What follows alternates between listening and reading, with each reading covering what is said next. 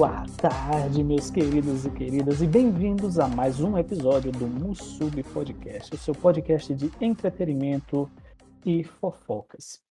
Bom, como de sempre, ao meu lado, Regis Pessolano, e hoje nós temos um convidado especial aqui para tratar conosco, né, que é o nosso querido Rafa, né, o amigo que nos acompanha aí em todas as jogatinas e críticas à tecnologia.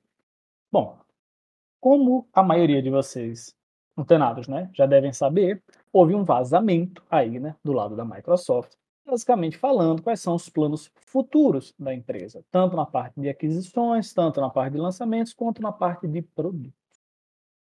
Eu vou deixar essa parte introdutória para o Regis e para o Rafa baterem mais em cima, porque tem muita, muita coisa. Eu vou me ater mais à parte da crítica em cima do hardware em si. Então, galera, beleza? Primeiramente, bom dia, boa tarde, boa noite para quem estiver nos ouvindo. É, segundo, valeu aí, Rafa, por participar do, do episódio hoje. Nada, que isso. E bora, bora dissecar um pouco esse vazamento. Bem, esse vazamento faz parte daquele. de todo aquele rolê de processo do FTC contra a Microsoft, né? Que tá, que gerou uma novela de infindáveis capítulos aí. E, bem, o que aconteceu, pelo que foi levantado, foi que provavelmente em algum momento lá que foi feito um upload dos arquivos, é, não foi feito com muita segurança, isso acabou tomando público, e, tipo assim, até a última, a última atualização aí tinha, tinha coisa ainda sendo descoberta. Então é muita coisa mesmo que vazou, né? Mas a gente vai se ater aqui um pouco, né? Vai falar um pouco sobre os vazamentos, mas a gente vai se ater um pouco às coisas mais interessantes pra gente falar, assim, os pontos que vocês gostam, né? Que é a parte da treta e das polêmicas. Mas, tipo, tem muita coisa aí que foi que foi vazado que é que é interessante de se falar, que é interessante de se levantar. É, por exemplo, vai ter novos Xbox, como a gente já imaginava, né? Um refresh do Xbox Series X que não vai mais ter leitor de, de, de Blu-ray, de DVD, não vai ter mais drive. É, vai ter um controle novo que é basicamente o controle do, do Google Stadia, só que versão Microsoft. Só que pelo menos a Microsoft não foi burra que nem a Google de bloquear a função Bluetooth, né? Tá tudo funcionando, tá tudo liberado, só que você também tem a função de Wi-Fi, que nem o, o controle do Stadia. É, falo, foi falado sobre a próxima geração de consoles do Xbox, que provavelmente vai ser um, um console com um processador ARM, meio híbrido, local e nuvem. Não ficou muito claro isso, o Rafa vai poder explicar melhor. Mas muita coisa, jogo novo. É mas vamos primeiro falar aí sobre o que leva o título da, da matéria, que seria o negócio do o título do nosso episódio hoje, que seria essa parte do long game, né? Seria essa estratégia do Phil Spencer, né? Sobre uma possível aquisição da Nintendo. Rafa, você que tá mais antenado, o que, que você achou de tudo isso? Olha, Regis, eu achei bem interessante, porque, querendo ou não, não foi só a Nintendo. Eles mencionaram algumas outras empresas, como Nintendo, Valve, a parte de games da Warner Brothers e a Zenimax. No fim, a gente sabe que eles acabaram indo e compraram a Zenimax, no caso a Bethesda, né? Uhum.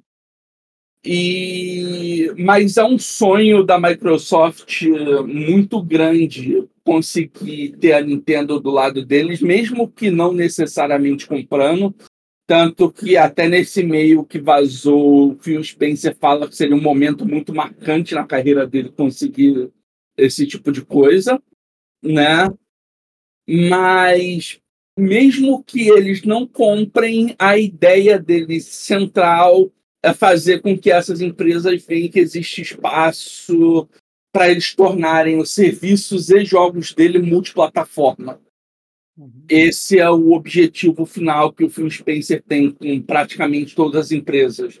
Fazerem com que o Xbox seja não só uma plataforma, mas um aglomerado gigante de serviços de várias empresas. Então vai ser interessante ver para onde ele leva isso. Da hora. Ah, meio que a Microsoft parece que ela tá indo na contramão do, do caminho das empresas com relação ao streaming, né? Enquanto todas as empresas no streaming parece que elas estão cada vez descentralizando mais. Ah, não, eu tenho a minha própria plataforma de streaming disso. Tenho a própria plataforma de streaming daquilo. Agora jogo também. Ah, não. Assine o GTA Plus para ter acesso aos jogos da, da, da, franquia Rockstar, lá com o Rockstar Plus, não sei o quê. A Microsoft tá vindo e falando: não, eu quero todo mundo num hub só. E eu quero dar um espaço para todas as empresas conseguirem se desenvolver aqui. E o legal é, eles estão conseguindo que você, a gente consegue ver, né, hoje, é, esse projeto do Phil Spencer acontecendo com, com a Nintendo, né? A gente vê, por exemplo, basicamente a, a Nintendo e a Microsoft nunca tiveram tão próximas, né? A, a gente pode ver Banjo-Kazooie mesmo dentro do Smash Bros. A gente pode ver esses lançamentos conjuntos dos jogos clássicos da Rare saindo no naquela plataforma de emulação do Switch e saindo no Game Pass, tudo ao mesmo tempo. Então, cara, o caminho parece que tá se abrindo para isso, né? É, só vantagem para eles, porque hoje em dia, é, junto com esses vazamentos aí, saiu a questão do revenue e da lucratividade que as empresas têm, né? Atualmente a Sony ganha mais dinheiro do que a Microsoft e a Nintendo. Porém, a margem de lucro dela, mesmo ela vendendo jogos mais caros do que as outras duas, é menor. Então, por mais que no começo muita gente criticou a questão do Game Pass, porque ah, não é viável, tá muito mais barato e tudo mais. O Starfield saiu aí para mostrar o contrário. Porque o pessoal falou: "Ah, mas pô, 10 milhões de pessoas jogaram, não foi 10 milhões de vendas. Pô, não foi 10 milhões de vendas, mas no mínimo foi 5 milhões de vendas contra 5 milhões de mensalidades. Isso sem contar com quem está pagando a mensalidade e ainda pagou o Special Edition para jogar cinco dias antecipado. Uhum. Então, é uma aposta que a Microsoft fez e o Starfield provou que é só eles terem um jogo bom que essa aposta se paga. Se paga muito bem porque a Bethesda é uma empresa enorme, teve sucessos enormes, e ainda assim o Starfield foi duas vezes maior que o Skyrim, que é um número insano, simplesmente. É, isso é tudo. É, é, muito interessante ver como que. Como que esses, é, esses planejamentos da Microsoft, né? Estão é, se desdobrando ao longo dos anos, né? E é muito engraçado também ver a, a, mídia especializada aí inventando um monte de desculpa. Por exemplo, no meio dessa, desse vazamento foi falado que ah, se o Game Pass não tivesse um lucro de X valor até 2027, o plano seria a, é, eles poderiam acabar com o Game Pass. Só que esses vazamentos são de informações lá de 2020 quando eles estavam ainda é, organizando toda a plataforma do Game Pass, eles tinham um plano de longo prazo. Só que, cara, querendo ou não, falar assim, ah, não, porque a Microsoft planeja extinguir o Game Pass. Cara, não. Provavelmente daqui para frente, eu acho que o Game Pass já tá se provando dentro da, da, da expectativa da Microsoft um, sucesso bem interessante. É muito mais relevante hoje o Game Pass pro Xbox do que qualquer outra coisa que a Microsoft tem apresentado nesse movimento gamer, né? Tipo, agora tá tendo esses títulos exclusivos, pau, Starfield e tudo mais, mas o que é mais relevante hoje, o que lembra, o que faz a Microsoft ser lembrada no mercado gamer, acho que é o Game Pass mesmo, né? Sim, com toda certeza. O problema é que muitas das coisas que saíram no nesses vazamentos tinham uma linguagem técnica e jurídica. E como a gente sabe, jornalista gamer não é lá a pessoa mais brilhante que tem. e muitos deles pegaram algumas coisas que, que eles botaram lá e simplesmente não souberam interpretar. Em primeiro lugar, essa coisa de 2027. Ah, se o Game Pass não crescer até 2027, a gente pode sair do mercado gamer. Pô, é claro, qualquer empresa que tem um serviço que não cresça por cinco anos vai ser de qualquer mercado que for. Uhum. Isso aí não é um troço exclusivo da Microsoft ou um troço surpreendente. Mas, obviamente, isso aí se provou o contrário. Porque até pouco tempo atrás, os números que a gente tinha do Game Pass foram de 30 milhões de assinantes. E se só o Starfield teve 10 milhões de pessoas jogando, você pode ter certeza que eles estão com muito mais do que 30 milhões atualmente. Né? E outras coisas que saíram foi, por exemplo, a questão do Baldur's Gate 3, hum. onde em um dos documentos lá estava escrito que ele era um jogo second run. E muita gente interpretou como ah, Microsoft quer dizer que esse jogo é um jogo medíocre, que é um jogo de segunda. Mas não, é simplesmente que o jogo já lançou em outra plataforma. Então, se lançar na deles, vai ser uma second run, não vai ser a primeira. Uhum. E chegou a um ponto de que até um do chefe lá da Larian tá comentando sobre essas coisas no Twitter, teve que chegar e falar: não, gente, vocês estão lendo esse negócio aqui errado. E teve gente no Twitter falando que o cara que é o chefe da Larian tá errado. Ai, como eu amo a internet, cara. Ela só, só a Não, revolução é, digital é, pra é melhor. É, é, o melhor do melhor. O creme do la creme. O que você faz, você... nossa, nossa. Assim, desses últimos, dessas últimas estratégias da Microsoft, que, que ela já está tentando há um grande tempo transformar tudo que ela tem de produto em serviço, é um fato. Porque assim, não é só na parte dos games em si, né? A Microsoft ela já está fazendo essa migração com toda a linha de produtos dela há algum tempo onde ela tem o Office, que agora é um serviço, onde ela tem o Windows, o próprio Windows agora é um serviço, né, o Windows 365.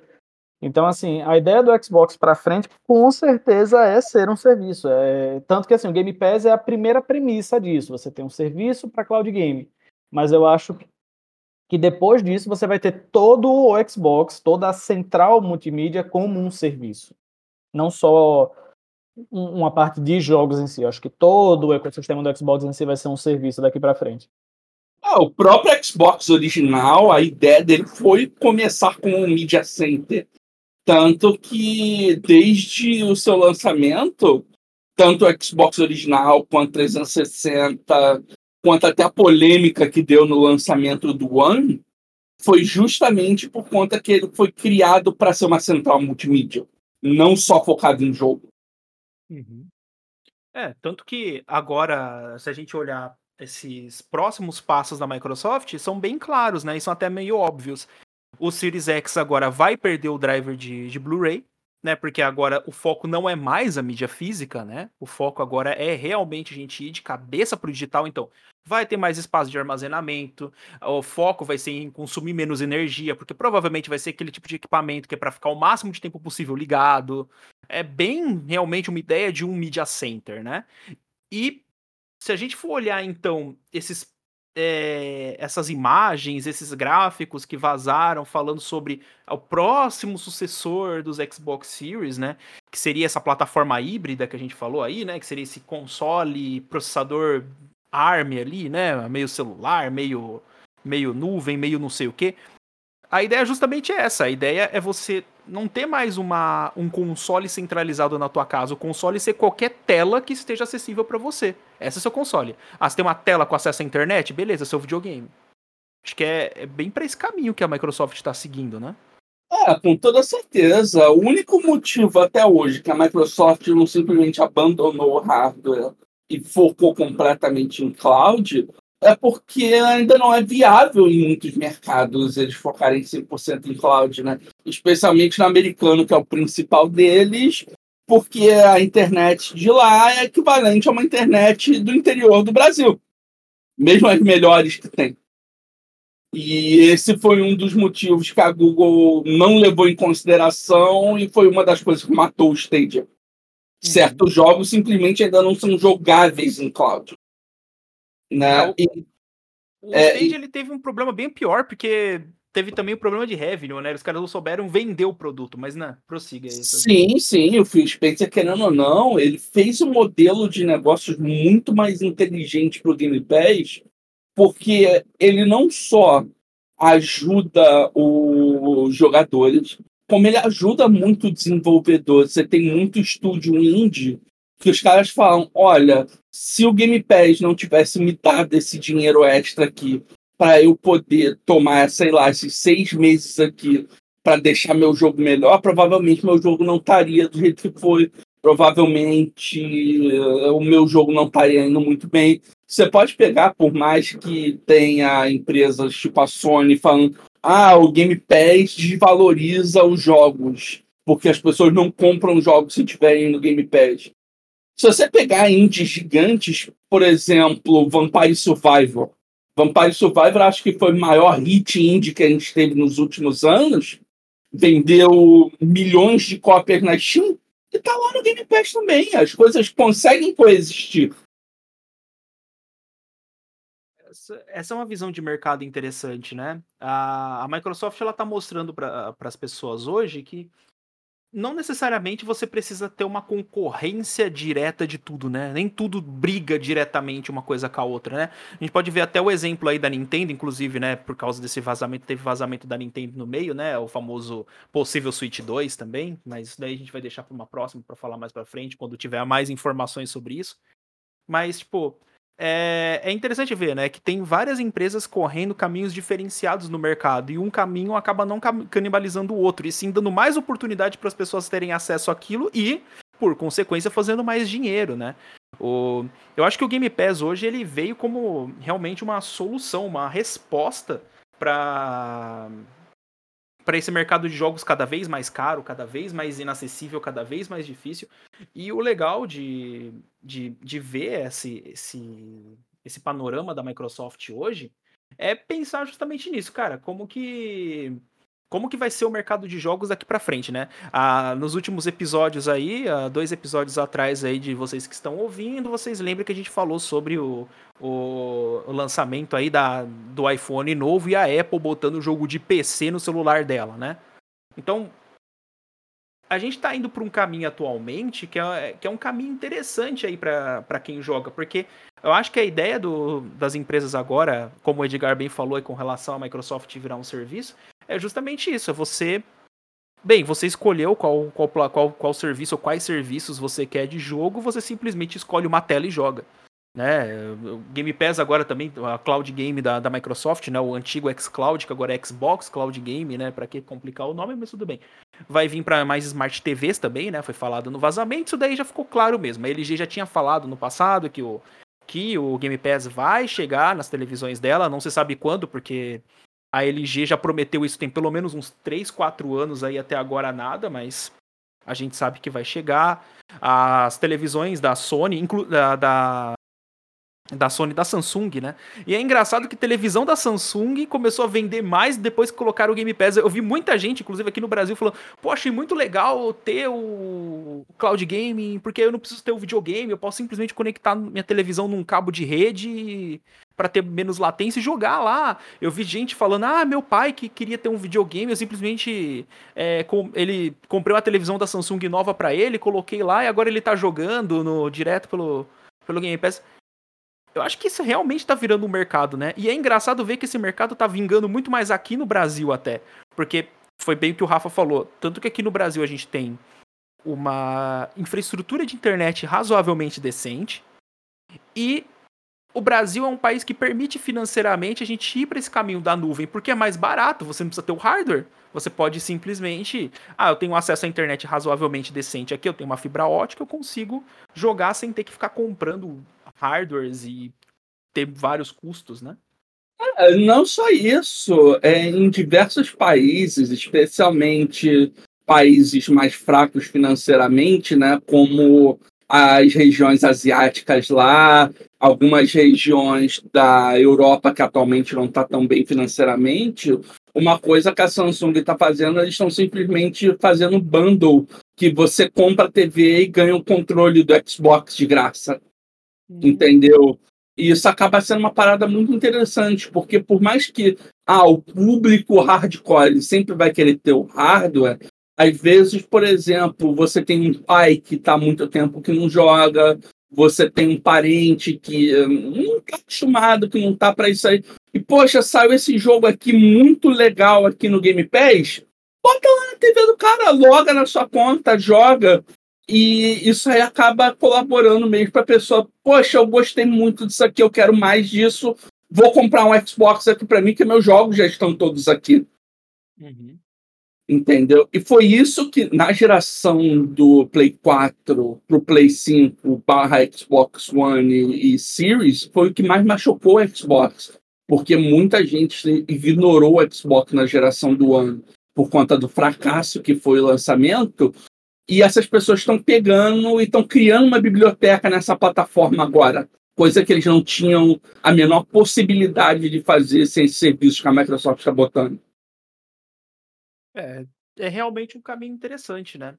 E aí, tipo, para a gente fechar um pouco mais, então, sobre, sobre essa parte dos vazamentos e da estratégia da Microsoft, né? Vocês aí que. Vocês dois, né? O que, que vocês acham? Vocês acham que a possibilidade de é, a Microsoft ela tá se aproximando cada vez mais da Nintendo, e aí essa parte aí de toda a polêmica que gerou e tudo mais, sobre essa estratégia do long game que a gente comentou um pouco atrás, vocês acham que realmente há uma possibilidade real da Microsoft no futuro vir a comprar a Nintendo, ou é simplesmente uma, uma ideia de estreitamento de relações mesmo? É, essa questão aí, eu acho que boa parte da ideia da Microsoft é só melhorar as relações, porque ainda mais depois desse vazamento em especial, ficaria um tanto quanto difícil deles comprarem a Nintendo. E também tem que lembrar que isso aí foi há dois anos atrás, onde eles não estavam nem pensando em pegar uma Activision da vida. Uhum. Coisa que agora ter a Nintendo e a Activision provavelmente deixaria eles com alguns problemas legais, né? Uhum. Então, das duas, uma. Ou eles compram um pedacinho da Nintendo à força para uhum. influenciar as decisões deles, ou eles vão simplesmente pegar e olha, eu te empresto esse desenvolvedor, você me empresta essa propriedade aqui, a gente trabalha junto, faz isso, isso e aquilo, com tecnologia e tudo mais muito provavelmente vai por essa área. É interessante porque a gente vê que mudou muito, né, também a cabeça da Nintendo, né, depois desses vazamentos, dá pra, dá pra pensar bastante sobre isso. É... A Nintendo lançar, por exemplo, Mario vs Rabbids, ou Sim. colocar os jogos junto, lado a lado ali, né, os jogos da Rare no Switch e no Xbox, cara, isso era impensável uns anos atrás a Nintendo fazer. Era inacreditavelmente impossível, assim. Não, também, com certeza. Mas assim, a gente também tem que lembrar que é, essa parte financeira, né, agrada muito a Nintendo. Porque ela quase faliu com o Nintendo Wii U. E o Switch foi essa salvaguarda que ela teve que funcionou. Só que o dinheiro que a Microsoft pode injetar dentro da empresa, de maneira direta ou indireta, é muito interessante para eles. Para os projetos que eles têm, para o desenvolvimento de hardware e software. E assim, para a Microsoft, a expertise da Nintendo é mais interessante ainda. Com toda certeza. Sem contar que a Nintendo é, só, é basicamente os portões de entrada para o Japão que a Microsoft sempre quis, né? Sim, sem sombra de dúvida. E também tem outras coisas. Por exemplo, o próprio Minecraft, a versão de console mais popular do Minecraft é a do Switch. Disparado. Entendeu? Inclusive, saiu há um tempo atrás uma matéria falando que Lá no Japão, basicamente, o Minecraft só vendeu por conta do Switch. Uhum. Entendeu? Tanto que a Nintendo chegou lá a colocar o personagemzinho do Minecraft no Smash Bros. Sim, sim, é o. Ah, esqueci o nome do. O Steve. Steve, isso. Steve. É, então, é bem interessante ver realmente todo esse avanço de mercado, né? Mas. Bem, eu acho que o, os pontos principais com relação ao vazamento são esses, né? Aí teve também os vazamentos de jogos, né? É... Ah, vai ter agora o negócio do Elder Scrolls 6, que acho que tava todo mundo falando sobre isso, né? Que foi planejado originalmente por ano que vem. Mas eu não vi muito mais notícias sobre isso. Se tiver mais alguma coisa para comentar sobre isso aí, Rafa, se você roubando de mais alguma coisa, porque eu não tô sabendo. É, o update foi porque o que que acontece? O Starfield era planejado para ser lançado originalmente em 2021. Uhum. Porém, você teve duas mudanças. Primeiro, a pandemia que ninguém esperava, que atrasou demais o desenvolvimento de muito jogo. E o Starfield, como é uma coisa está sendo trabalhada desde 2014, você uhum. imagina como uh, não ter os desenvolvedores na reta final machucou eles. e também a Microsoft queria que esse fosse o flagship deles. Então eles simplesmente falam, poxa, Bethesda, toma seu tempo aí, faz o que você tiver que fazer, entrega o jogo quando ele estiver pronto. Não, não ruxa, até porque eles tentaram fazer isso com Redfall e não deu lá muito bom para eles no fim das contas. Então eles só começaram a trabalhar de fato no Elder Scrolls 6 agora. Uhum. E junto com eles também deram alguns vazamentos que eles estão trabalhando num remaster do Fallout 3. Possivelmente o Fallout New Vegas também, porque tem algumas coisas com código em vez do nome. E o Elder Scrolls 4 Oblivion também vai ter um remaster para nova geração. Esse vai ser bem interessante. Eu acho que esse daí o Edgar vai ficar bem feliz, hein? Ah, não, com certeza. A parte de Elder Scrolls eu não estou esperando nada, porque com muita honestidade, Elder Scrolls 6 é Faça um levantamento aí dos mods que mais foram utilizados nesses últimos anos, dá um tapa por cima, inclui aí, bota um roteiro novo. Tchau, tá de bom tamanho. Faz um remix aí das músicas anteriores, dá um, um outro tapa também aí no, no BGM e tchau, tá feito. Pega o, pega o Skyrim, bota no chat GPT. Você é, faz o seguinte, você pega tudo que tá no Elder Scrolls Online, dá uma somada com os mods que saíram aí no, no Skyrim 5, vê o que é que casa melhor e junta e faz os 6. Basicamente isso aí. Então não tô esperando nada muito inovador, não. Pode ser que eles surpreendam, né? Vai que. Bom, com isso eu acredito que a gente acabou cobrindo aí basicamente o vazamento da Microsoft e tudo mais. Na parte de hardware, né, a gente não cobriu tanto assim, mas o que a gente pode resumir é, além do Xbox tradicional, eles vão querer entrar provavelmente com uma espécie de Chromecast da Microsoft, onde vai funcionar, não, não é Chromecast, mas uma Android Box, vamos resumir assim onde você vai ter uma mini boxzinha do Xbox, que não vai ser um Xbox, vai ser só o Media Center, e você vai ter acesso aí, então, ao serviço de cloud gaming e todo o outro resto dos Media Center em si. Inicialmente, eu achei que talvez eles fossem apostar em hardwares menores, porque com o advento de AI upscaling, a gente já conseguiu ver que DLSS e FSR, apesar do FSR ainda está muito atrás do DLSS, é o FSR 3 ao menos, né, em termos de performance, demonstrou aí algo interessante, visto que toda a stack da Microsoft com Xbox e toda a stack da Sony é a AMD, né? São APUs da AMD. Então, assim, é, eu imaginei que eles fossem seguir pelo cenário de upscaling, mas não vão. Eles não vão apostar nisso, eles realmente vão apostar no, no hardware padrão que a gente tem hoje. Com certeza vão trazer o FSR, mas no, no, padrão, né? Xbox Series S, Series X. E o menorzinho realmente vai ser uma espécie de Xbox Box, né? Aí para a parte de mídia. Bom, enfim, a gente cobriu aí toda a parte de vazamentos, a gente vai continuar acompanhando e notificando vocês nas nossas principais redes. Sigam-nos no Instagram e no novo Twitter que estará sendo refeito, porque nós acabamos perdendo o antigo, mas isso é para outra manga. É, obrigado a vocês que nos ouviram até aqui. Obrigado a você, Ivanildo, que é o nosso evento número um. Eu sempre lembro de você, nunca esqueço. Ivanildo nos escuta em meio às montanhas de Lórien, né? Ele realmente é um guerreiro ativo aí do Musubi. Bom, com isso, podemos então dar o nosso encerramento. Senhores, muito obrigado e até um próximo episódio. Tchau, tchau, meus queridos. Obrigado. Tchau, tchau.